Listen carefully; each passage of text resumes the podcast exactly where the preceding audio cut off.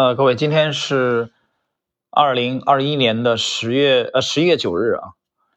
那么，由于这个最近啊，这这两个月这个围棋赛事的特别密集啊，包括这个现在又是 LG 杯啊，明天是另一场半决赛啊，科技的身份学，所以我这两天这段时间一直在忙着这个事儿。我们今天呢，去延续之前的一个一个系列啊，这个系列呃就是。量化投资神话，吉姆·西蒙斯。我们今天是第四十一集。我们知道第四十集，呃，应该是在几个月之前了啊，我们更新的。所以今天我们是会延续把这个把整个这个西蒙斯这个系列啊讲完。呃，大家可能注意到了，EDG 在之前不久的夺冠啊，就电竞的啊，这这个团队啊背后是其实是合成创展。合成创展是一个非常低调的呃公司，一个低调的掌门人啊，姓朱。可能对广东比较了解的人，应该应该知道的啊。对，其实我们今天的这个撰主啊，吉姆·西蒙斯呢，大家应该是不太陌生了啊。呃，他的业绩是非常的突出啊，像神话一般的啊。当然也有争议啊，也有争议。在上一集，我们在四十集其实提到了两个对整个西蒙斯的大奖章啊，文艺复兴公司的整个发展历程当中的一个两个决定性的人物啊，一个是。呃，这个罗伯特·莫瑟。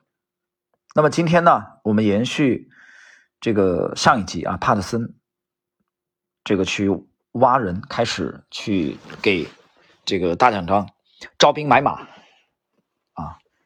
接着来讲，今天第四十一集，我们主要来介绍一下罗伯特·莫瑟。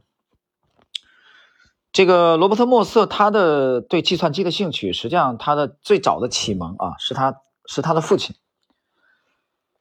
托马斯·莫瑟出生在加拿大不列颠哥伦比亚省的维多利亚市啊，他是一位才华横溢的科学家，后来成为气溶胶领域的世界级的专家。气溶胶呢是大气中的一种悬浮物，它会造成这个空气污染，也会遮挡阳光，导致地球变冷。托马斯最先是在罗切斯特大学担任放射生物学和生物物理学教授达十年之久，后来在新墨西哥州阿尔伯克基的一个。专门治疗呼吸系统疾病的基地担任部门负责人。一九四六年，莫瑟就出生在那里，是三个孩子当中的老大，就是二战胜利的第二年啊，一九四六年。罗伯特·莫瑟的妈妈弗吉尼亚·莫瑟对于戏剧和艺术非常着迷，但是莫瑟却喜欢计算机。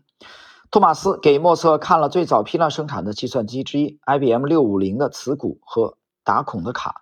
还给他解释了计算机的内部工作原理。这个十岁的男孩从此着了迷，开始自己写各种程序，甚至写满了一个大号的笔记本。莫瑟在拥有一台真正的计算机之前，一直带着他。在桑比亚高中和新墨西哥大学的各种俱乐部里，莫瑟一直都以戴着眼镜，呃，比较这个瘦弱和低调的形象出现。然而，他好像天生擅长数学。他与两位同班同学在1964年的全国数学竞赛中获得了最高奖项。阿尔伯克基日报还刊出了他的照片。啊，照片上的他英俊而显得自信。高中毕业以后，莫斯花了几周时间参加了位于西弗吉尼亚州山区的国家青年科学夏令营。他在营地找到了一台别人捐赠的电脑，这是一台 IBM 1620，每秒可以运算五十五十次的十位数。很明显，在夏天整日坐在室内，对于夏令营成员来说简直无聊透顶。所以莫瑟有有了充分的时间来摆弄这台计算机。他自学了 Fortran 这个语言啊，这个语言其实就是这个公式啊，公式编辑的这个这个这个语言。这是一种主要为科学家开发的语言。那年夏天，尼尔·阿姆斯特朗也这个造访了营地。五年之后，他成了地球登月的第一人。我们知道是美国率先登月的啊，随后是苏联。他告诉夏令营成员们，宇航员用的都是最先进的计算机，有些只有火柴盒那么大。莫瑟张大嘴巴，专注地听着。我当时很难想象那是真的啊。他后来回忆道，在新墨西哥大学学习物理、化学和数学的时候，莫瑟在约十三公里外的科特兰空军基地的实验室——武器实验室找了一份兼职，在那儿他可以在基地的超级计算机上面进行编程。就像棒球手闻到新鲜草皮的味道一样，莫瑟在科特兰空军基地的机房里兴奋不已。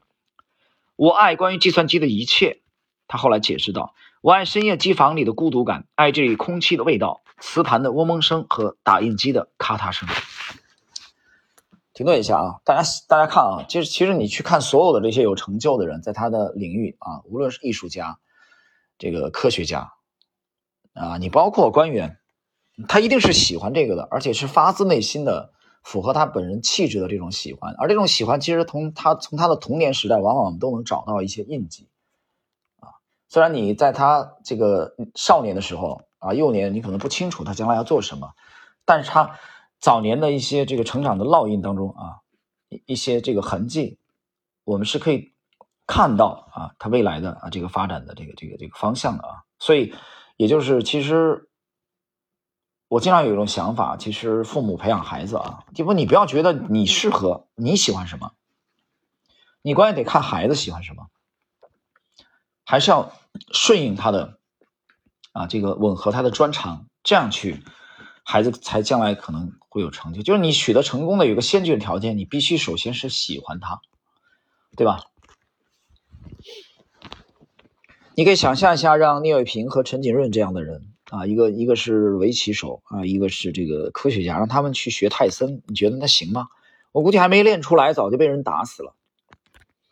我们继续，一个年轻人对机房如此着迷，确实有些不寻常，甚至荒谬。但是在二十世纪六十年代晚期，计算机确实代表了未来世界无限的可能性。一种亚文化正在年轻的计算机专家和爱好者中风行，他们会坐在计算机前直到深夜，编写代码或者指令，让计算机自动执行各种任务。指令的背后是算法，也就是分步骤执行的逻辑过程。程序员是反文化的叛逆者，勇敢地探索着未来。在同辈们还在享受生活的时候，这些聪明的年轻姑娘和小伙子就在铸就未来数十年改变世界的精神和能量了。我们苦于难以在社会和心理上找到正确的位置，阿隆·布朗说道。他后来成为量化交易界的一位资深管理者。作为计算机爱好者，莫瑟花了一整个夏天重新编写一个可以计算核聚变产生的电磁场的程序，并且找到了可以使程序加速一百倍的方法。这是质的飞跃。莫瑟兴致勃勃，但是他的老板似乎不太在意他的成果。他们宁可要多占用一百倍算力的程序，也不希望把原程序提速一百倍。速度和效率对他们来说好像没有什么吸引力。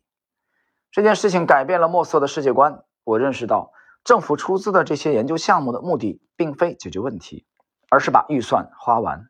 啊，莫瑟后来讲，他开始变得愤世嫉俗，啊，并且认为这个 government 都是傲慢而且低效的。多年以后，他更加坚信这样的观点：个人应该自给自足，不能依靠国家。这个夏天的经历让我对于政府资助的研究项目留下了永久的偏见。莫瑟解释道。在伊利诺伊大学获得计算机科学博士学位之后，莫瑟在1972年加入了 IBM。